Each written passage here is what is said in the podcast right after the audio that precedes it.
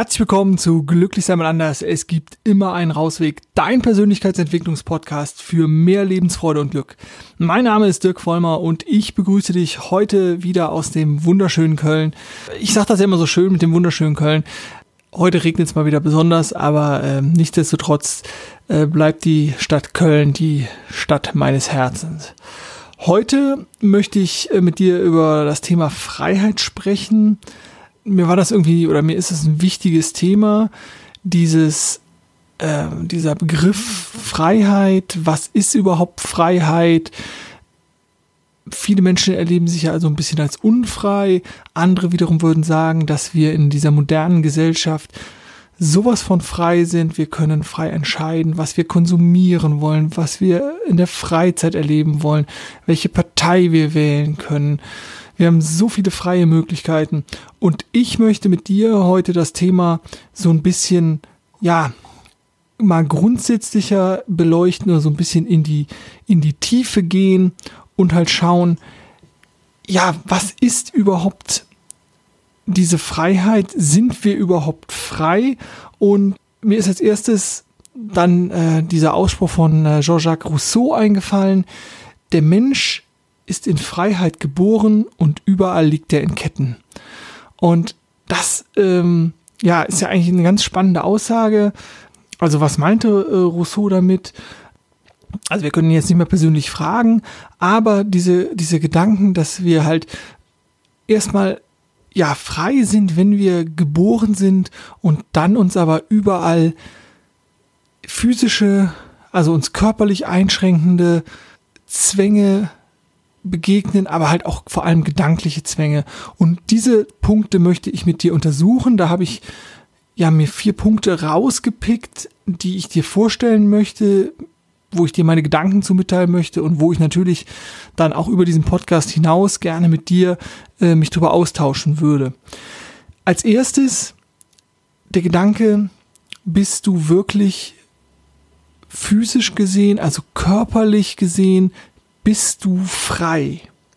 Und wir hier im deutschsprachigen Raum, also Deutschland, Österreich, Schweiz und so, wir erleben sicherlich ein sehr, sehr hohes Maß an Freiheit. Besonders wenn wir nicht mit dem Gesetz in Konflikt kommen, dann dürfen wir uns eigentlich erstmal bewegen. Diese Freiheit wird nur noch bedingt eingeschränkt innerhalb Europas über bestimmte Grenzen oder da haben wir seit dem Schengen-Abkommen auch viel mehr Freiheit dazu gewonnen. Wir können uns also im europäischen Raum eigentlich sehr frei bewegen. Freiheit wird dann nur eingeschränkt, wenn äh, es darum geht, ähm, bestimmte Institutionen zu schützen oder äh, Privateigentum. Da dürfen wir uns halt nicht drauf bewegen andere Dinge, da gibt es dann sozusagen, äh, wird die Freiheit dann gewährt über Geld. Also wenn ich einen Eintritt zahle, bekomme ich die Freiheit, auch dann, weiß ich, das Museum zu betreten oder äh, in den Zoo zu gehen oder so. Also grundsätzlich haben wir sehr, sehr viel Freiheit. Wir können uns frei bewegen. Es sei denn halt, es gibt übergeordnete vom Gesetzgeber oder ja, im Endeffekt vom Gesetzgeber durchgedrückte Schranken dieser Freiheit. Das ist also so der, der erste Punkt, wo du für dich überprüfen kannst, wie weit nimmst du diese Freiheit auch in Anspruch. Das zweite ist die gedankliche Freiheit. Und ich hatte dir in einer der letzten Podcast-Folgen ja auch schon mal die Glaubenssätze näher gebracht. Und da halt zu schauen, welche Beschränkungen, welche beschränkenden Glaubenssätze hast du, beziehungsweise lebst du danach oder lebst du die Zwänge, die du dir selber in den Gedanken aufgebaut hast. Und da möchte ich dir mal ein paar Beispiele bringen. Du hast ja eigentlich, gerade gedanklich, da gibt's ja diesen wunderschönen Ausspruch, die Gedanken sind frei.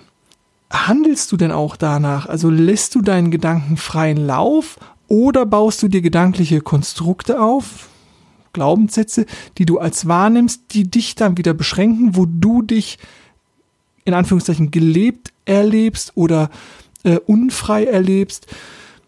Äh, und da habe ich so ein paar Beispiele, die es ein bisschen klarer machen sollen. Dieses, oh scheiße, ich bin auf einer Party eingeladen und habe einfach keinen Bock hinzugehen. Deine Gedanken dazu, gerade geschildert, dann wäre es das Normale, sich diesen daraus keinen Zwang zu machen und sagen, okay, ich habe keine Lust, ich, dann gehe ich nicht zur Party. Unabhängig davon, dass das auch, glaube ich, jeder kennt, wenn man mal etwas gemacht hat, worauf man keine Lust hat, kann es auch ganz, ganz toll gewesen sein, weil man eben dann keine Erwartungen hatte oder diese sehr runtergeschraubt hat. Also, inwieweit beschränken dich deine Gedanken? Anderes Beispiel. Gehe ich einkaufen? Würde man immer sagen, das ist eine ganz freie Entscheidung. Da spielen wenig andere Leute, wenig Institutionen eine Rolle. Die Auswirkungen, wenn ich nicht einkaufen gehe, wären halt maximal, ich habe nichts zu essen. Ich mache das ein bisschen mit meinem nächsten Beispiel ein bisschen extremer, damit du weißt, worauf ich hinaus will. Dieses gehe ich arbeiten. Vielleicht hat der eine oder andere von euch auch schon mal blau gemacht oder so. Da hat er sich die Freiheit genommen, nicht arbeiten zu gehen. Eine freie Entscheidung, nicht arbeiten zu gehen oder halt die freie Entscheidung, morgens aufzustehen und arbeiten zu gehen. Gedanklich bist du da frei.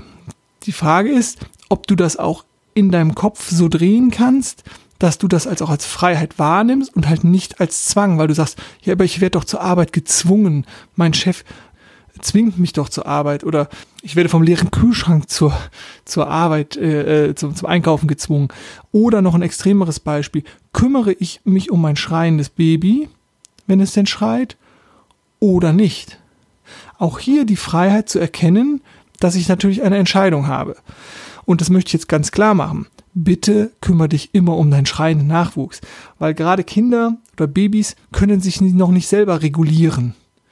Wenn die schreien und Angst haben oder Hunger haben oder so, äh, dann können die sich nicht selber regulieren. Das heißt, die Regulation, also das Kind zu beruhigen, dass alles in Ordnung ist, dem Kind Nahrung zu geben oder so, erfolgt da im Außen, weil das Kind es erst lernen muss, sich in ihrem, also im Leben, im weiteren Leben dann selber zu regulieren.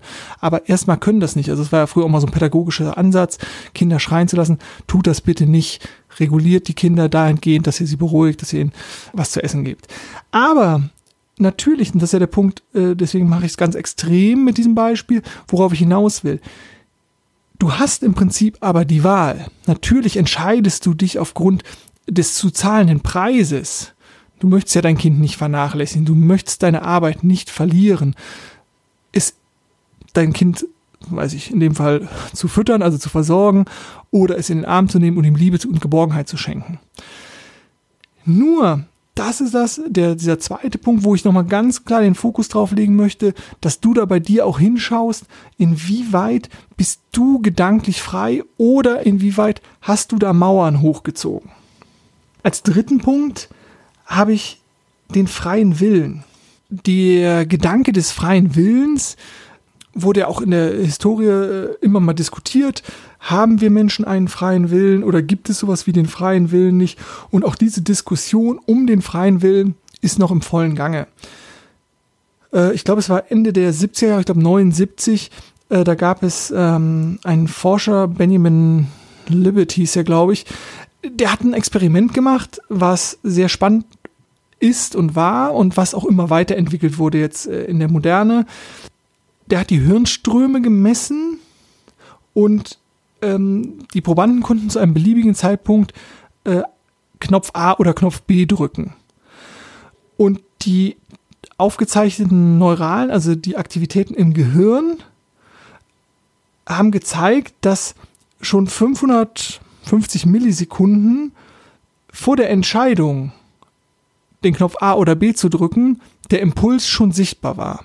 Das heißt, er konnte schon vorher sehen, welchen Knopf die Probanden drücken werden. Und dieses Experiment wurde immer nach und nach noch verfeinert und hat halt so diesen eigenen freien Willen in Frage gestellt. Moderneres Experiment, was in die gleiche Richtung geht, da wurden den Probanden Aufgaben gestellt, entweder zwei Zahlen zu addieren, also zusammenzuzählen, oder zwei Zahlen zu subtrahieren. Und hier war es sogar so, dass der Impuls für das Subtrahieren oder das Addieren schon teilweise bis zu vier Sekunden vorher im Gehirn messbar war. Das würde natürlich bedeuten, oder wenn man so will, dass wir, also, oder man könnte daraus so interpretieren, dass wir keinen freien Willen haben. Und dass wir sozusagen determiniert sind, dass also unsere Handlungen vorbestimmt sind. Ganz spannend ist das natürlich, wenn man dann mal schaut, was macht das mit dem Schuldbegriff oder dem Begriff der Verantwortung. Also gibt es dann überhaupt noch so eine, eine Schuld bei Verbrechen? Inwieweit können wir Verbrecher für Dinge verantwortlich machen, wenn es doch vorbestimmt wäre? Dann gibt es noch so ein, ein sogenanntes Ampelexperiment. Da war die Idee, die Probanden beobachten einen Bildschirm. Dort gibt es ein grünes Signal und sobald das grüne Signal auftaucht, gilt es wie beim Autofahren äh, mit dem Fuß ein äh, ja, Gaspedal zu betätigen. Auch hier werden wieder die Gehirnströme gemessen. Was dann hier noch gemacht wurde, ist, sobald das grüne Signal auftaucht und ja, jetzt klingelt das Telefon, das mache ich mal eben aus, damit wir äh, dann auch in Ruhe äh, uns weiter unterhalten können. Also, was wurde gemacht? Nochmal das Ampelexperiment. Also, und dann war es so, die Gehirnströme wurden gemessen und wenn das grüne Signal kam, war ja der Impuls oder beziehungsweise sollten ja nach, nach Versuchsaufbau die Probanden das Gaspedal betätigen. Und zwar bevor das Signal auf dem Bildschirm von wieder auf Rot switcht. Jetzt konnten die Wissenschaftler aber sehen, wann das Gehirn auf das Grün reagierte und den Impuls geben wollte, Gas zu geben mit dem Fuß. Und sobald dieses Signal kam, haben sie auf dem Bildschirm den Bildschirm wieder rot geschaltet. Am Anfang haben die ganzen Probanden im Prinzip verloren, weil sie trotzdem Gas gegeben haben. Weil sie ihren Impuls da nicht direkt stoppen konnten. Die haben aber nach und nach dazugelernt und konnten sozusagen dann auch ihre Handlung stoppen. Und das ist natürlich eine ganz bewusste, erlernte Willensentscheidung. Also eine freie Entscheidung. Das heißt, wir haben auf der einen Seite so die Ergebnisse äh, der ersten Experimente und jetzt, und jetzt das. Und hier ist es halt ganz wichtig zu gucken, dass natürlich diese Experimente auch sehr steril waren irgendwo. Und was überhaupt nicht berücksichtigt wird, ist ja, dass wir uns jeden Tag immer und immer wieder mal Gedanken machen. Von dem, soll ich den Job wirklich annehmen? Ah, ich schlafe nochmal drüber. Welche Pros und Contra gibt es? Also es sind ja ganz viele Dinge über einen lange anhaltenden Prozess steuern und uns Gedanken machen und Gedanken entwickeln. Das heißt, es ist nicht alles vorbestimmt.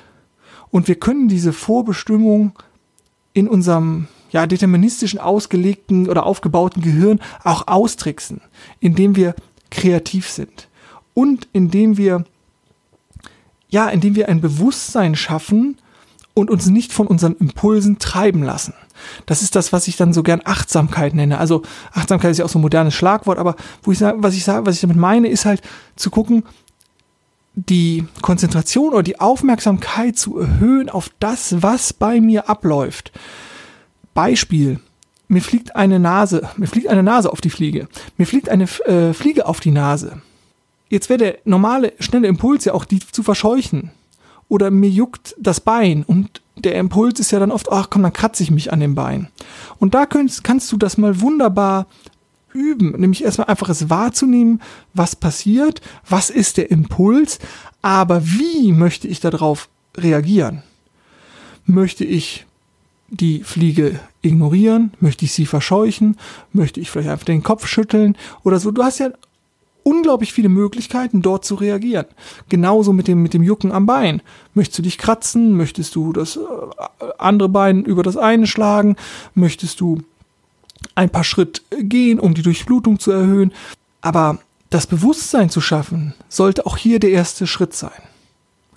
Jetzt möchte ich noch kurz den Bogen spannen zu dem, was ich gesagt habe, wann, wenn es so wäre, dass alles vorbestimmt ist, wie ja einige Experimente zeigen, die, wie ich ja eben schon sagte, vieles vernachlässigen, dann hätte das natürlich auch interessante Auswirkungen auf Schuld und Verantwortung und auch auf unser Rechtssystem. Und inwieweit wir auch, ja, Straftaten beurteilen. Allerdings würde das jetzt, glaube ich, auch hier zu weit führen und auch die wissenschaftliche Forschung ist bei weitem noch nicht so weit, dass sie unser Gehirn komplett analysieren könnte und wüsste, was da abläuft. Aber es gibt in den USA, die sind ja oft Vorreiter, auch schon ganz, ganz viele äh, Prozesse, wo neurowissenschaftliche Ergebnisse, Studien mit in die Beweisführung eingebracht werden. Ja, das ist sicherlich spannend, äh, das weiterhin zu beobachten. Aber das als nur als, als kleiner äh, Exkurs. Also, dieser dritte Punkt, hast du einen freien Willen? Und da geht's halt einfach darum, das zu trainieren.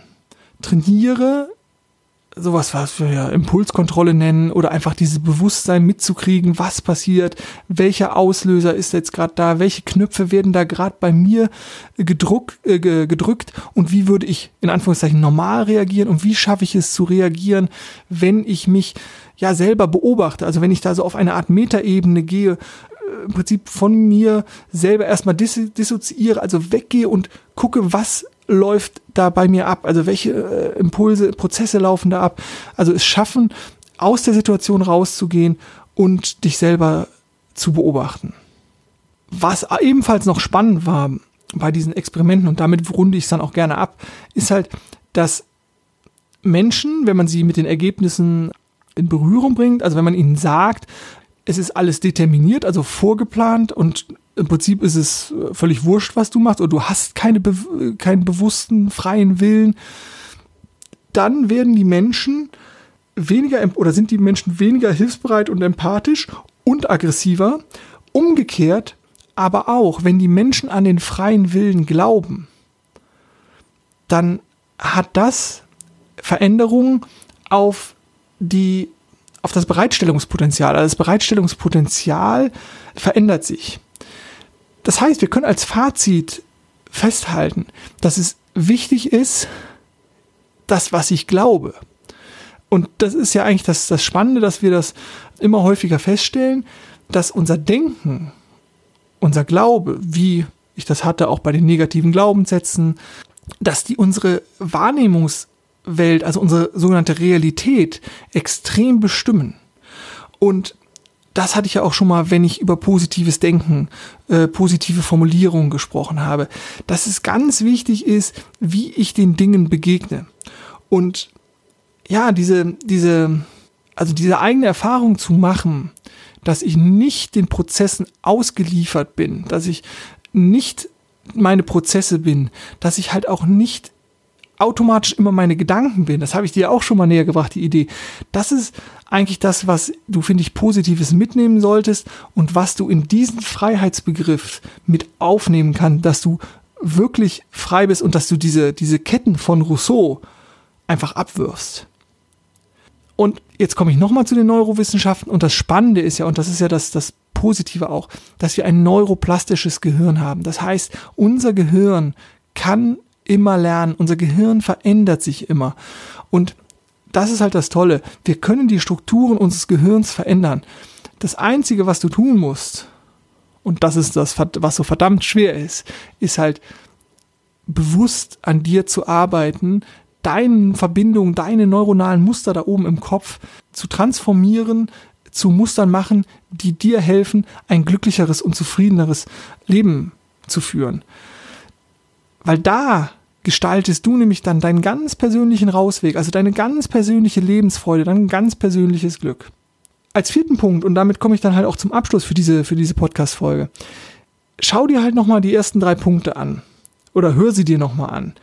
Und frage dich, lebst du denn jetzt schon dein freies Leben? Oder lebst du die Illusion von Freiheit?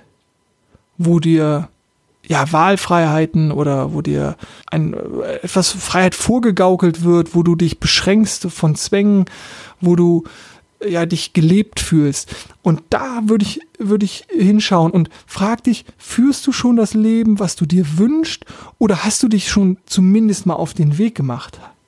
Und falls nein, warum nicht?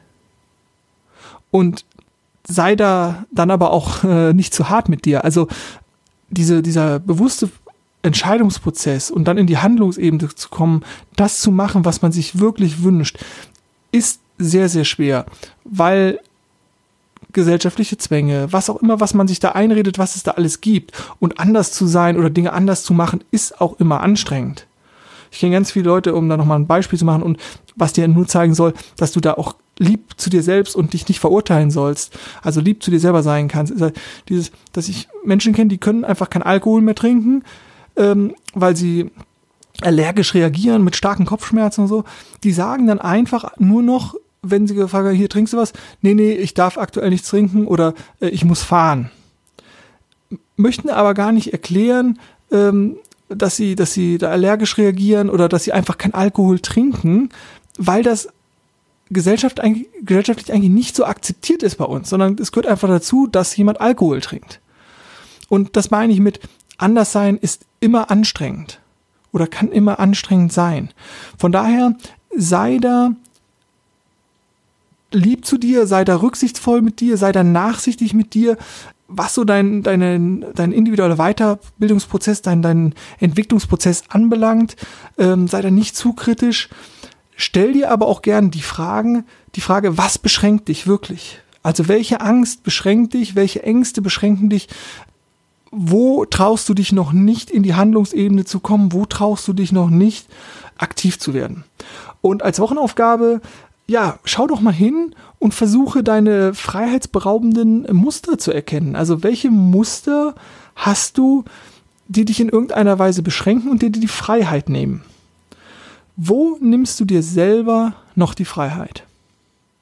Das war es jetzt für heute erstmal für mich. Ich hoffe, es war recht verständlich und war vielleicht nicht zu wissenschaftlich und ich habe so ein paar Punkte aufführen können, die dir ja noch ein bisschen was mitgeben konnten äh, rund um das Thema, äh, wie frei bist du wirklich, wie frei handelst du. Und ähm, ja, wenn es dir gefallen hat, darfst du natürlich auch immer gerne die, die Folge teilen, ähm, liken, was auch immer, was dir dazu einfällt. Äh, ich würde mich freuen. Äh, an dieser Stelle ja, vielen, vielen Dank fürs Zuhören, ähm, vielen Dank fürs Mitdenken. Sag mir gerne, wie es dir gefallen hat, gib mir ein Feedback, ähm, schreib mir eine E-Mail, ruf mich an, ist alles ähm, erwünscht. Ich wünsche dir jetzt eine ganz, ganz tolle Woche und denk immer dran, glücklich sein ist eine Entscheidung. Mach's gut und tschüss.